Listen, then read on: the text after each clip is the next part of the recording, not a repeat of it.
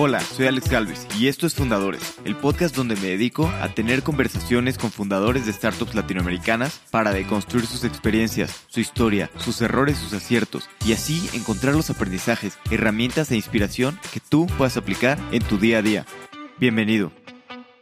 Estimados fundadores, hoy estoy con Eduardo Novillo, cofundador y CEO de AgroToken, una startup que transforma granos como el maíz o la soya en activos digitales. Esto sirve para que los productores puedan usar ese dinero más fácilmente con el respaldo de sus granos. Incluso pueden gastar ese dinero con una tarjeta de crédito. En este episodio hablamos un poco de todo, el tiempo de Eduardo como jugador profesional de polo y luego como directivo. Platicamos de AgroToken, cómo funciona la tokenización de granos y en qué ayuda a los productores. Por último, hablamos un poco de su involucramiento como inversionista en un equipo de esports, es decir, videojuegos profesionales. Eduardo ha estado en industrias muy distintos, así que esta es una plática muy entretenida. Espero que disfrute esta plática tanto como yo. Eduardo, bienvenido a Fundadores. Un gusto tenerte en el programa. Gracias, Alex. Un placer estar acá y gracias por la invitación. Gracias a ti. Oye, tú fuiste jugador profesional de, de polo, que la verdad es que es un deporte pues bastante bonito, bastante fresa. ¿Cómo fue que, pues, que empezaste a jugar polo de manera profesional? Bueno, la verdad que el polo era de, mi familia, de mi abuelo. Mi abuelo era muy fanático de los caballos, todo lo que tenga que ver con caballos. Y él empezó, empezó con el polo, se lo metió a, mi padre y a, y a mi tío. Y bueno, ahora ya quedo, quedo en la familia, así que desde chiquito que, tengo la oportunidad de, estar arriba de un caballo y de jugar al polo. Y después, la verdad que mis hermanos se hicieron profesionales de, entrada nomás, ellos siempre tenían muy claro que querían jugar al polo, la verdad que yo no, yo fui a facultad, estudié y, pensé que no, no iba a ser nunca profesional. Y bueno, empecé con mi padre a, trabajar en, un negocio de bienes raíces, de inmobiliario, de development acá en Argentina y vino la gran crisis de, del 2001 y, y, bueno, ahí le dije a mi padre, me voy a probar por dos o tres años para probar a ver qué tan bueno soy, porque la verdad que siempre estaba en un nivel más o menos bueno, pero al no ser profesional uno siempre no es lo mismo. Y bueno, y después me fue muy bien, la verdad que me fue muy bien. Y son cuatro hermanos, ¿verdad? ¿Qué se siente jugar en el mismo equipo cuatro hermanos? Y la verdad que es un placer, es una, una, experiencia única, ¿no? Es, es fácil y no es tan fácil, ¿no? Porque uno tiene, se dice unas cosas que por ahí cuando no es hermano no se diría, y es más fácil porque esas cosas que te decís después del partido se, se olvidan y no hay, siempre es algo cotidiano. Pero la verdad que somos el único equipo de cuatro hermanos que, que ganamos la triple corona, o sea, los tres torneos más importantes del mundo. Y bueno, creo que nadie lo va a poder igualar, así que me lo llevo siempre como un gran recuerdo en el alma y creo que es una, una experiencia, esas experiencias únicas ¿no? que uno tiene en la vida. Sí, totalmente. Y bueno, me platicas de la Triple Corona. Para los que no somos expertos en, polo, ¿qué es la Triple Corona? ¿Cuándo son los torneos y cómo fue todo pues, este viaje? Los torneos acá, la de Triple Corona son los tres torneos más importantes de Argentina. Argentina el polo es bastante masivo, no te digo popular, pero masivo, hay mucho polo. Se juega mucho en el interior del país, porque la verdad que en Argentina yo siempre lo comparo con el rugby y Nueva Zelanda donde no cayó el rugby ahí en Nueva Zelanda con los maoríes y bueno, y fue como una mezcla perfecta. Acá en Argentina pasó lo mismo con los gauchos, ¿no? Caen los ingleses, traen el polo para acá fin del 1800 que también llega a Inglaterra, llega a Inglaterra desde India, de Pakistán, al mismo tiempo que llega a Inglaterra, llega acá, y bueno, fue como casi perfecto, ¿no? El enganche del gaucho, de la forma de andar a caballo del gaucho con la equitación inglesa y las tierras planas, donde se corta el pasto y hay una cancha de polo, donde no hay nieve durante todo el año, entonces se puede jugar al polo durante todo el año. Tiene condiciones que hacen que no haya otro país como Argentina para jugar al polo. Hoy somos los mejores del mundo y hay indiscutido eso. Y bueno, se hace la temporada argentina, se juegan los tres torneos más importantes del mundo donde, donde todos los mejores jugadores del mundo vienen a competir y, bueno, son los tres torneos más importantes que hacen la triple corona. ¿Y cuánto tiempo de, pues, de diferencia tienen estos torneos? ¿Qué tan común es pues, ganar los tres? No, no es muy común, lo lograron creo que cuatro equipos en los últimos 100, 100 años, 120 años, lo lograron cuatro equipos y no, así que no es muy común y se desarrolla entre septiembre, entre fin de septiembre y diciembre y mediados de diciembre. Ahí es la temporada y son tres torneos que se juegan uno atrás del otro y la frutilla al postre o el abierto de argentino, en la Argentina Open es en Palermo, en plena ciudad de Palermo, tenemos dos canchas de polo, así que cuando vengas a visitar Buenos Aires tenés que ir a conocerlas y bueno, enfrente el hipódromo, o sea que la cultura del caballo en Argentina es muy muy importante. En Argentina hay tres pasiones que son el fútbol obviamente, que ya lo sabemos todos, el automovilismo y los caballos. ¿No? Son las tres pasiones más grandes de la Argentina. Entonces tiene, los caballos en Argentina tienen una, una gran presencia. Y por ejemplo, cuando te sumaste a jugar con tus hermanos, ¿cómo fue esto? Platícame un poquito el debate en tu cabeza. Desde que te sumaste a jugar fue como, que vamos por todo, vamos a ganar la triple corona este año. Fue una cosa, fue una cosa rarísima, fue nosotros jugábamos con otro equipo y éramos tres hermanos que jugábamos con otro jugador y nos llama este jugador y dice, che, mirá, está mi hermano que quiere jugar y voy a jugar con mi hermano. Y dijimos, bueno, perfecto. Y nosotros nos reunimos en ese momento, estábamos casi al principio de nuestra carrera y para jugar al polo se necesita como una buena organización, ¿no? Es como el automovilismo o sea, lo que se ve arriba, los cuatro jugadores que se ven, atrás hay un equipo muy grande. Y los caballos son como, ¿no? Como son como si fuesen los autos y esa organización. No teníamos tanto caballo y bueno, estaba nuestro cuarto hermano que ya venía pidiendo pista y dijimos, bueno, si este va a jugar con el otro hermano, vamos a jugar nosotros también. Y así empezamos y nos repartimos los caballos que teníamos, que en ese momento no eran muchos. Fuimos a jugar un primer torneo, hay un torneo antes de la Triple Corona, que es como lo usamos todos para torneo preparatorio, y vamos a jugar y, y jugábamos con una formación, ¿no? Entonces viene mi abuelo después del segundo partido, dice, no, no, no, no funcionan así, tienen que cambiar de, de formación. Entonces el que estaba jugando delantero pasó de, trasero y hicimos un, dos cambios y bueno, y ahí no perdimos nunca más un partido durante casi dos años. Entonces, la verdad que esa es un poco la historia de nosotros. Fue bastante, bastante de vuelta. Estoy ahora estoy pensando un poco como lo que estoy haciendo ahora, un poco de, casualidad, de cosas que sean en la vida. Sí, sí, qué increíble, la verdad. También la oportunidad de, pues, de jugar con tus hermanos, ¿no? De ganar juntos, de disfrutar el torneo. Y luego, pues son como épocas en la vida, ¿no? Sobre todo en los deportes pues también vas creciendo y ya no puedes jugar, ¿no? Al mismo nivel y, y demás. No, y además lo peor en el deporte, como deportista, que, o sea, la cabeza te funciona bien y el cuerpo no reacciona. O sea, ya sabes, uno sabe lo que tiene que hacer, uno anticipa la jugada, pero siempre, no sé, empezás a llegar tarde y empezás a, a no tener la fuerza, a no tener la precisión que tenías y, y te va frustrando. Así que hay ese momento que uno dice, bueno, hay que bajarse, pero sí, sí, es así. Totalmente. ¿Y luego cómo fue que cambiaste pues otra vez radical, ¿no? De, estar haciendo algo, hacer polo, a luego pues empezar agrotoken y, y en cosas de cripto. La verdad que fue radical. Era, la verdad que lo vengo pensando ahora y no me había puesto a pensar tanto.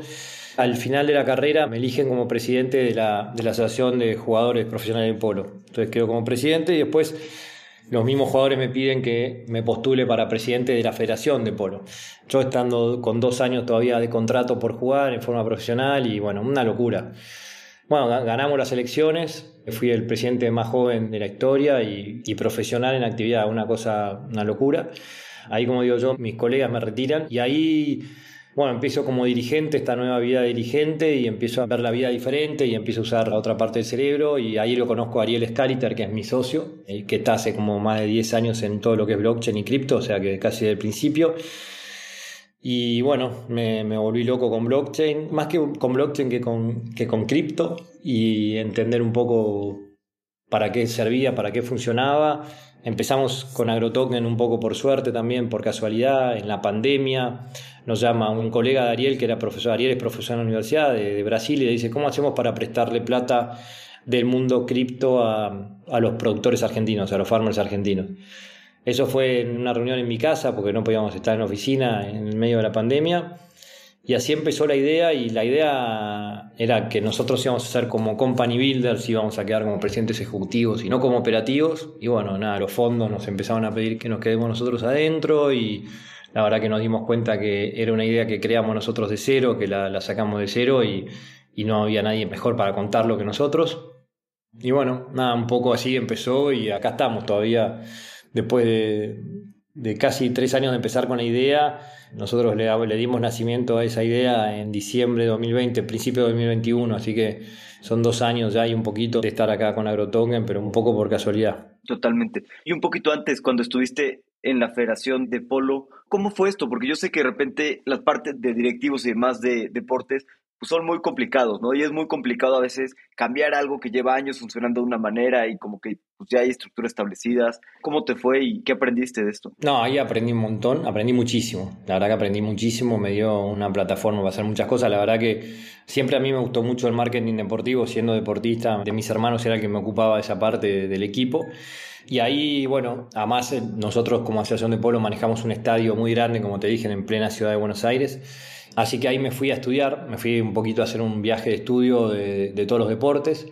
Me fui a Estados Unidos y estuve por Miami, estuve en los estadios de los Miami Heats, de los Miami Dolphins, de los Miami Marlins, del béisbol, del básquetbol y del fútbol americano.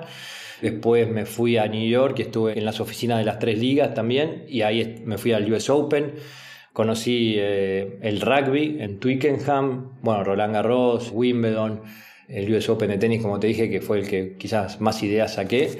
También me junté con la gente de la Fórmula 1, que me contaron todos los cambios que están implementando ahora. Ellos ya me lo habían contado, creo que esto fue en 2017, me parece 2018, 2007. Y después estuve con la gente del cricket de India, que también tienen una experiencia increíble. O sea, y bueno, es la única forma de aprender, creo que uno tratando de, estudiar y escuchando y preguntando, uno va, va, aprendiendo y después lo puede aplicar en el deporte de uno. Cambié reglas que en el polo no se cambiaban reglas hace 100 años, cambiamos reglas básicas.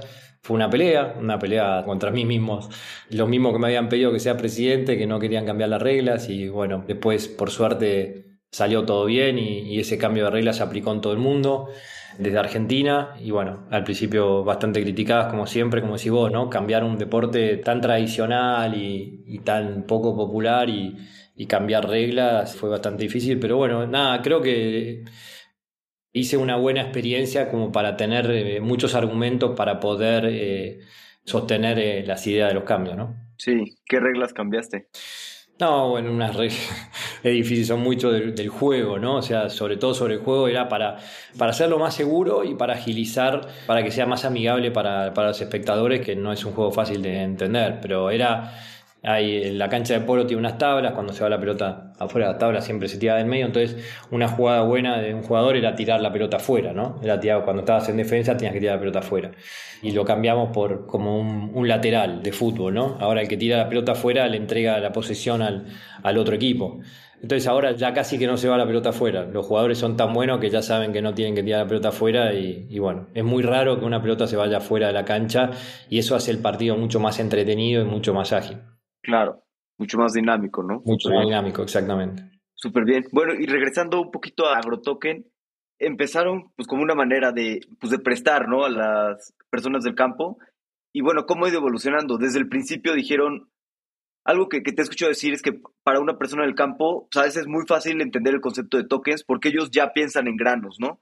Igualmente ya se mueven en, en este mundo de granos. ¿Cómo funciona actualmente AgroToken? Bueno, eh, es como decís vos, o sea, nosotros lo que identificamos fue que ya el grano se manejaba como una moneda en el, en el agro, ¿no? Sobre todo en el agro argentino, Brasil, en estos lugares de acá de Sudamérica, cuando vos vas a alquilar un campo, el precio se fija en toneladas de soja, ¿tá? no en dólares o en pesos o en reales o en ninguna moneda, sino en toneladas de soja. Cuando una, un productor un farmer pide financiamiento a un supplier por fertilizantes, por semillas, tractores, lo que sea, arreglas ese financiamiento en tonelada de soja, por todo lo que son ¿no? las variaciones en el, en el cambio, en el FX y, y, la inflación y todo eso, al prestador le hace más fácil y más sentido estar parado en grano que está como dolarizado. ¿Está bien?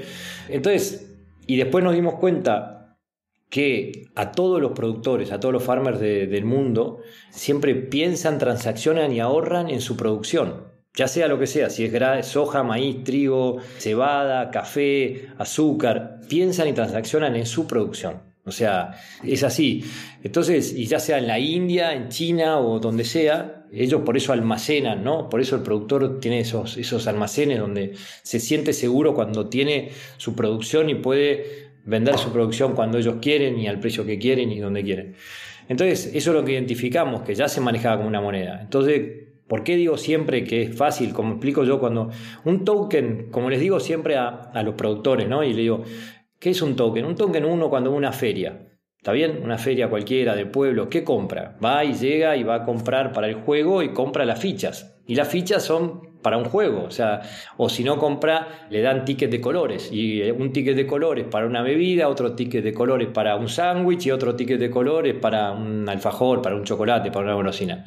Bueno, uno compra y por ahí le sobran, y a los dos, tres días vuelve a la feria y vale lo mismo, vale por un alfajor, vale por una Coca-Cola y vale por un sándwich. Eso es un token, ¿eh? es la representación de algo. El token en blockchain la representación criptográfica de algo. Y bueno, eso es lo que nosotros le explicamos al productor y el productor como ya se maneja en grano y casi que no tiene que entender la tecnología, si él prueba una, dos, tres veces y ya lo entiende, ¿no? Entonces, por eso siempre digo que es más fácil para el productor entenderlo. ¿Y cómo funciona un poquito te dan los granos, tú les das token a cambio y ellos pueden gastar los tokens? ¿O quién es el que tiene como la custodia de estos granos? Nosotros no teníamos mucho benchmark, fuimos los primeros en el mundo, no teníamos de quién copiarnos mucho. Nos copiamos un poco del modelo de Circle. Circle que dice que por un dólar físico depositado en el banco, ellos emiten un USDC y eso está auditado por, por Deloitte, ¿no? Entonces, con ese sistema, el productor empezamos a buscar los paralelismos, ¿no? El productor cuando cosecha entrega su grano generalmente en un acopiador, en un exportador, en un trader, en un Cargill, en un Dreyfus, para los que escucharon alguna vez nombrar estos traders o compradores de grano, que son los compradores de grano más grandes del mundo. Entonces, lo depositan en esa planta y para nosotros eso es el oráculo, sería ser el banco como el USDC. Cuando él deposita, y, qué es lo que creamos nosotros? Nosotros creamos desde 2020, apenas nació, la Proof of Grain Reserve, la prueba reserva de grano. Hoy todo el mundo en cripto habla mucho de la prueba reserva, Proof of Reserve. Nosotros lo nacimos así. Entonces, cuando la gente un productor, vamos a decir Alex, deposita mil toneladas de soja, vamos a decir, como estamos acá en Argentina, que somos productores de soja, puede ser maíz blanco en México, pero pongamos, también pasa acá maíz blanco. Uno deposita en un silo o en una planta de, acopio de Cargill ese mil toneladas de maíz blanco o de soja y le entregan un certificado, un, recibo, certificado de depósito electrónico que es un recibo que dice que Alex entregó mil toneladas de soja en un punto de México o en un punto de Argentina. Entonces eso para nosotros es la prueba de existencia. Y después como Alex no quiere recibir todos los pesos en la cuenta del banco porque los pesos se devalúan y los pesos tienen inflación, entonces él le dice, guardame el grano y hagamos un contrato de compra-venta que vamos a pagar en seis meses o nueve meses, lo que ellos acuerden. Y ese contrato de compra-venta entre el trader o el oráculo y el farmer para nosotros es la prueba de liquidez. Ese se hace una sesión de cobro agrotoken y con esos documentos nosotros hacemos lo que es la Proof of Grain Reserve o la prueba de reserva de grano, componen la prueba de reserva de grano. Entonces, ahora el productor, en vez de tener sus granos depositados en Osaka o acá en Venado Tuerto, en Argentina, lo tiene en su teléfono o en una tarjeta Visa y lo puede gastar en cualquier lugar del mundo sin tener que pasar a pesos, a fiat su grano, ¿no es cierto? Sin tener que cobrarlo en el banco y después pagar. Ahora puede directamente gastar con, con grano. Todo eso en blockchain. Súper bien. Y, al principio, yo creo que para ese tipo de modelos a veces es muy complicado la confianza, ¿no? Al principio. ¿Cómo le hicieron al principio para convencer a los productores pues, de un modelo nuevo y, hoy vas a poder gastar tu dinero así de manera mucho más fácil? No, buenísima la pregunta, Alex. Lo que nosotros nos concentramos es en, el, decíamos, el trust, la confianza, ¿no? Crear esa confianza fue clave para nosotros. Ahí hay una anécdota divertida con Ariel. Ariel es el maximalista, ¿no? de Bitcoin y de cripto y blockchain. Y bueno, yo vengo más de, otro, de otro mundo más real y tengo más contacto con el, con el productor y de campo. Ariel hicimos el token de soja y todavía no había visto un grano de soja, así que es divertido ese cuento también. Pero bueno, en un momento yo le digo, me levanto a la mañana y leo un artículo de Brasil, del Banco Santander, me acuerdo en ese momento, y le digo, tenemos que hacer algo con Banco Santander. Y él me dice, no, con un banco no, estás loco, un banco descentralizado, nosotros somos descentralizados, vamos a todo lo contrario, somos todos diferentes. Y ahí empezó una discusión muy linda entre nosotros dos y le digo, mira, o sea, vos querés que yo vaya a hablarle al productor de blockchain y cripto y que confíe en nosotros, es imposible. O sea, pongámonos, tratemos de ser el puente entre estos dos mundos porque no lo vamos a convencer nunca. Estamos hablando con quizás la industria más tradicional del mundo y la gente más tradicional y, menos tecnológica del mundo. Siempre decimos, viste, el productor toma la tecnología muy rápido que es tranqueras para adentro, pero no tranqueras para afuera. Si vos a un productor le das una semilla, una máquina, un fertilizante que él va a producir 5% más, lo toma enseguida. Y después, de tranquera para afuera, siempre le deja la decisión de su comercialización o su pricing del producto a terceros. Y nunca sabe si puede tener 5%, 10%, 15% más de precio, mejores financiaciones. Entonces, y esa es una de las grandes cosas que le pasan, ¿no? uno de los grandes problemas en este mundo que le pasa a los productores. Pero bueno, fue esa discusión, entonces ahí empezamos a hacer acuerdos con Banco Santander, hicimos acuerdo con Accenter, yo me di cuenta que era muy importante la user experience, la, experiencia de usuario del, del, Web3 todavía no es buena, no es fácil para cualquiera, viste, tenés que tener tres claves, cuatro claves, acordarte de la frase, esto, lo otro, todavía no estaban muchas que no estaban en español, todas en inglés. Entonces, ahí también nos dimos cuenta que era una tarjeta de crédito tenía que ser parte de este negocio porque era clave. Y bueno, ahí empezamos, ahí Ariel compra la idea y bueno, y hoy somos infraestructura nosotros, ¿no? O sea, hoy nos consideramos que somos infraestructura y lo que hacemos es, nosotros no cambiamos absolutamente nada de la documentación y de la modalidad que pasa ahora. Usamos todo eso para hacer el token y que el productor no tenga que cambiar nada de su comportamiento ahora. Entregan el acopio que quiere entregar, con la misma documentación y solo hace una sesión de cobro de ese documento. Después no hace más nada. Así que fue un proceso, pero nos ayudó mucho a crear esa confianza, ¿no? Tener Accenture como con nosotros para hacer todos los procesos internos, a Pricewaterhouse que audita nuestros tokens, a Banco Santander, a Visa. Fuimos poniendo como marcas que, bueno, que la gente confía y, y sabe y conoce. Sí, no, súper bien. Luego también es un poco lento, ¿no? Construir toda esta infraestructura hablar con bancos, Santander y demás, y una startup pues tiene que buscar moverse rápido, ¿no? La velocidad es alguna de las ventajas. ¿Cómo pues nivelan esas dos cosas entre moverse rápido y, crear una infraestructura sólida y, esta confianza que han ido creando?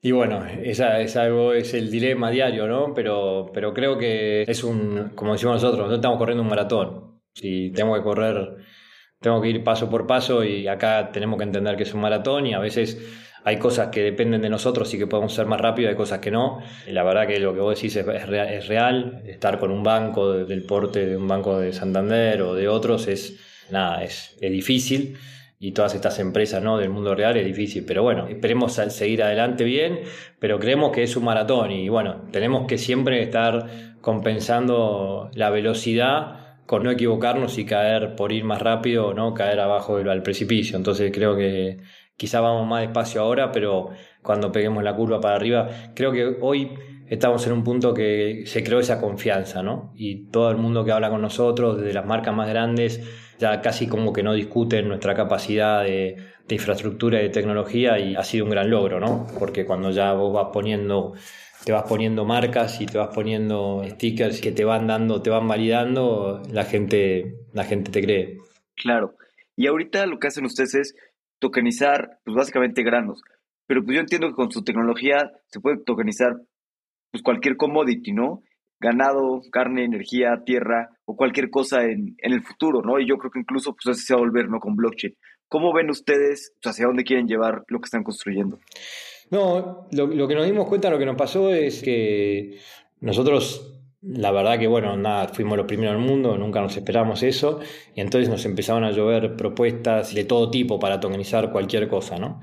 En un momento cerramos filas, dijimos nosotros nos focalizamos en esto y dijimos, bueno, vamos a ser bien agrotoken, lo otro ya va a venir, ¿no? O sea, al final después nos empezaron a llamar empresas muy grandes como para hacer algún tipo de JV para desarrollar estos negocios y hoy nosotros nos, consideramos lo que nosotros decimos que somos el circle de los recursos naturales, ¿no? Queremos concentrarnos en recursos naturales. Por ejemplo, ya nos llamaron varios para hacer eh, real estate, ya le dijimos que no, y otros negocios y ya dijimos que no. Entonces, la verdad que no queremos concentrar en eso. O sea, la lógica que desarrollamos nosotros, que no es algo fácil y por eso no hay nadie que lo esté haciendo igual que nosotros, tokenizar real world assets no es fácil y, sobre todo con activos biológicos, ¿no? Porque no es lo mismo que oro. No es, lo, mismo que oro que puede estar 40, 50 años en una bóveda y, no pierde el valor y no pierde el estado. Entonces, eso tiene más complejidad. El tema del pricing también, a veces muchos de estos commodities no tienen un precio 24/7, eh, desarrollamos ese, la metodología de precio de 24/7, porque si un productor se quiere ir a comprar un café en la estación de servicio a las 2 de la mañana, tiene que tener precio, eso también lo desarrollamos nosotros internamente y está funcionando impresionantemente bien con, con Matt ¿no? que es, el, es la bolsa de cereales de, de acá de Rosario, que es la segunda más importante después de la de Chicago. Así que Estamos en eso, hoy estamos desarrollando, sí, la pecuaria en Brasil, hicimos un JV con una empresa de Brasil, lanzamos Land Token la semana pasada, que es la tokenización de un campo que paga, por ejemplo, un taxista de la Ciudad de México, una taxista de Buenos Aires puede comprar dos dólares de un pedazo de campo y puede tener una rentabilidad en dólares fija anual, así que creo que es algo que democratizar los recursos naturales es nuestra misión, ¿no? Y creemos que esto va a ayudar a, a un sistema económico más justo y más transparente para todo el mundo. Es así, así que es un poco lo que tuvimos que desarrollar nosotros que, que lo hace bastante más, más complejo, ¿no? Sí, y qué importante esto que mencionabas del foco, ¿no? De, pues de repente estás construyendo una startup, te empiezan a llegar muchas oportunidades y creo que para construir algo realmente grande es importante saber mantenerte enfocado. ¿Te acuerdas un poquito las discusiones con tu cofundador acerca de les empezaron a llegar estas oportunidades y, y sí mantener su foco en este tipo de activos y no irse para real estate y, otro tipo de cosas?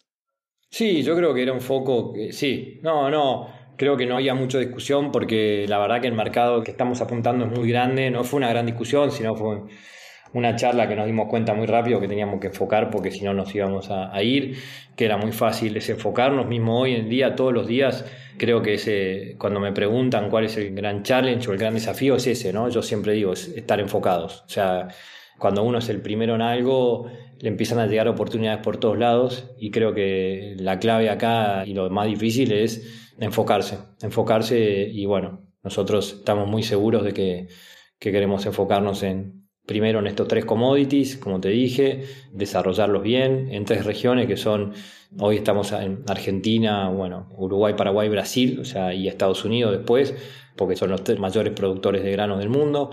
Y bueno, y también después, si vamos por otras verticales, es solo en América, todo lo que es Norteamérica, Centroamérica y Sudamérica, después la otra parte del mundo se la dejaremos a otro y ya estamos, en, por ejemplo, en tratativas con gente de África, pero le dijimos que nosotros éramos proveedores de tecnología, con infraestructura y le pasábamos todo, pero eso de negocio lo tenían que desarrollar ellos, o sea, si ellos querían hacerlo. Y bueno, así que creo que eso como lo estamos posicionando como una empresa de, de infraestructura, ¿no? Sí, totalmente. Y sí, creo que es importante mantener ese foco. ¿Y qué otra retos han tenido de ser los primeros, ¿no? Como dices, no tenían ningún modelo que copiar, no tenían nadie haciendo algo similar y es algo pues totalmente nuevo, ¿no? Exacto. Sí, eso, eso fue, te diría que a veces es quizás lo más difícil, ¿no? Es lo que más por ahí te cuesta al principio porque no tenés de quién copiarte o de quién hacer las cosas y lo que también es una ventaja ser primero porque porque está solo en el mercado. A veces es una desventaja, te diría que hoy ya nos gustaría que estén más gente haciendo lo mismo que nosotros, para que no seamos los únicos locos, digo yo, digo, como siempre digo, total, ya la, ventaja de ser el primero ya, ya la tenemos, estamos bastante más adelantados que los demás, y, pero es, difícil, la verdad que es difícil, es prueba y error todo el tiempo, prueba y error todo el tiempo porque no, no, no, hay, no hay benchmark. Sí, y yo he visto que hay, pues que el ecosistema de, pues, de blockchain y otras tecnologías está creciendo muchísimo en, en Argentina. La verdad es que he visto un talento técnico impresionante y también muchas personas construyendo grandes otros productos. ¿A ustedes cómo les ha ayudado? ¿Qué hacen? ¿Hablan con otras personas? Pues también construyendo la industria, porque como decías, pues todavía justo en, en blockchain el user experience es muy malo, tienes que tener las claves, tienes que tener las contraseñas y todo esto. Y pues, no puedes construir todo tú, ¿no? Lo ideal es que construyas tú una parte y que otras personas construyan otra, pues, otras partes que se necesitan también para, para esta infraestructura.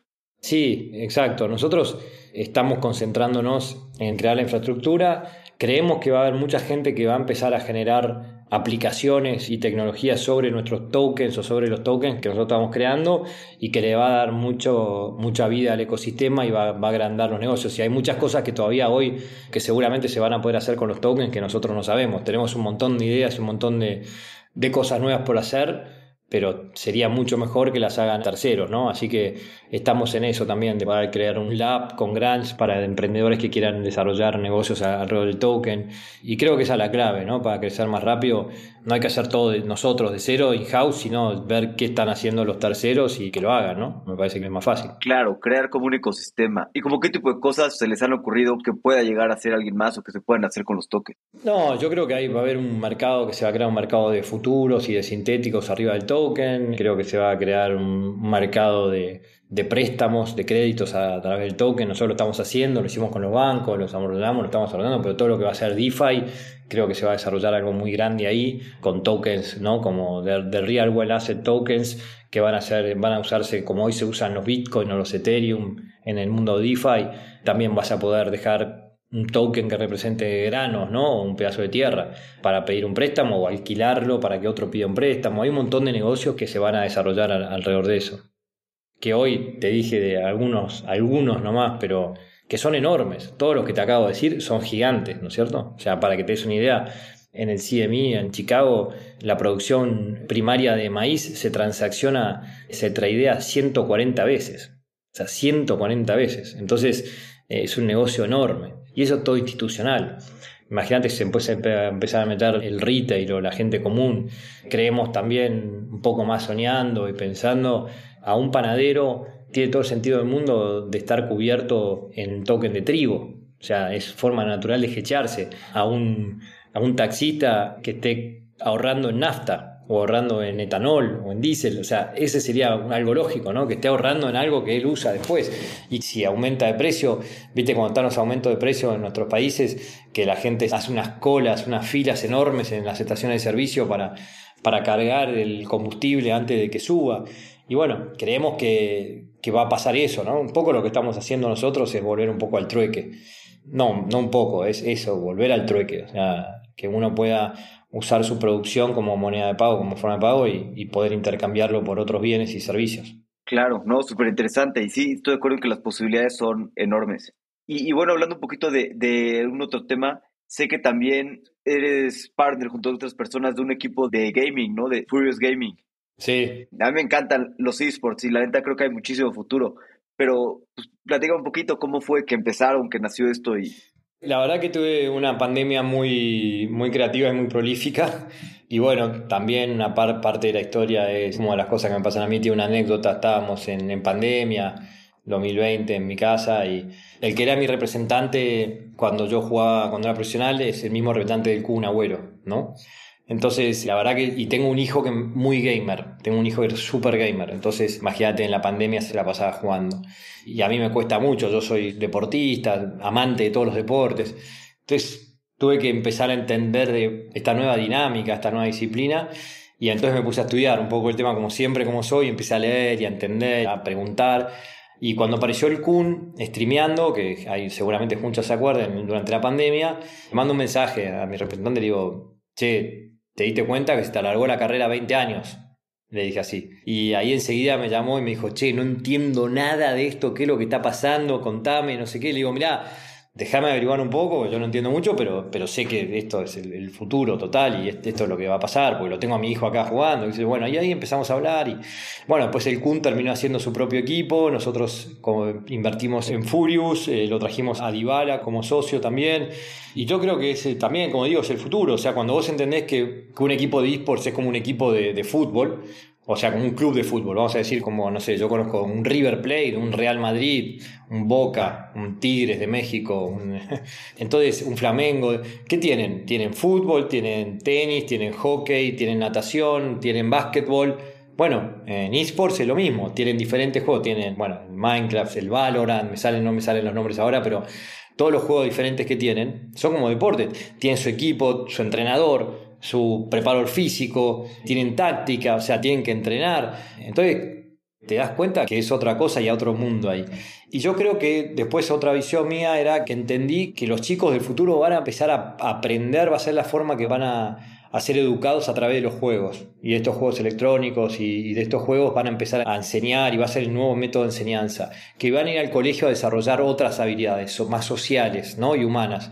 Cuando hoy ves que un, un chico puede aprender matemáticas o lengua o lo que sea o historia en YouTube o, en, Google, no, no, necesita, o sea, lo tiene toda la información ahí. Nosotros no teníamos esa ventaja. O cuando hoy un corredor de autos de Fórmula 1 no hace más pruebas con el auto, hace con un simulador. Un piloto de avión ya no hace más horas de avión, hace horas de simulador. Entonces, un médico va a hacer horas y horas de cirugía que va a ser mucho más eficiente que estar en un quizás en un cadáver, ¿no? O como se hace ahora, que creo que se hace así. Un maquinista que tenga que manejar una máquina súper eh, ya se van a manejar solas las máquinas, pero si, si, si, necesita de una persona, esa persona va también tener horas horas de simulación para poder llegar a ese momento y manejar esa máquina bien. Así que yo creo que los esports van a hacer eso, ¿no? Van a ser el próximo gran lugar donde se van a encontrar eh, los jóvenes y los no tan jóvenes. Sí, estoy totalmente de acuerdo. Creo que es una industria enorme que está creciendo muchísimo y que apenas estamos viendo el comienzo, ¿no? Va, va a seguir creciendo de manera impresionante en los siguientes años. Exacto. Para mí no tengo ninguna duda. No, es muy divertido. La verdad que es algo que me entusiasma mucho y me divierte mucho. Totalmente.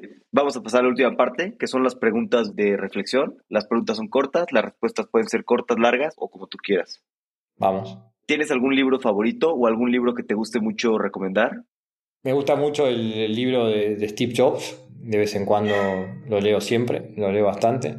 Y también uno de Andrea Gassi. No soy de leer de ficción, me gusta, me gusta leer cosas de la, de la vida real y experiencia, así que te diría que esos son los libros, el de, Steve Jobs sobre todo, lo, siempre vengo, lo leo, trato de leer y leo varios libros de los que, los que recomienda él ahí en, en su libro, su biografía.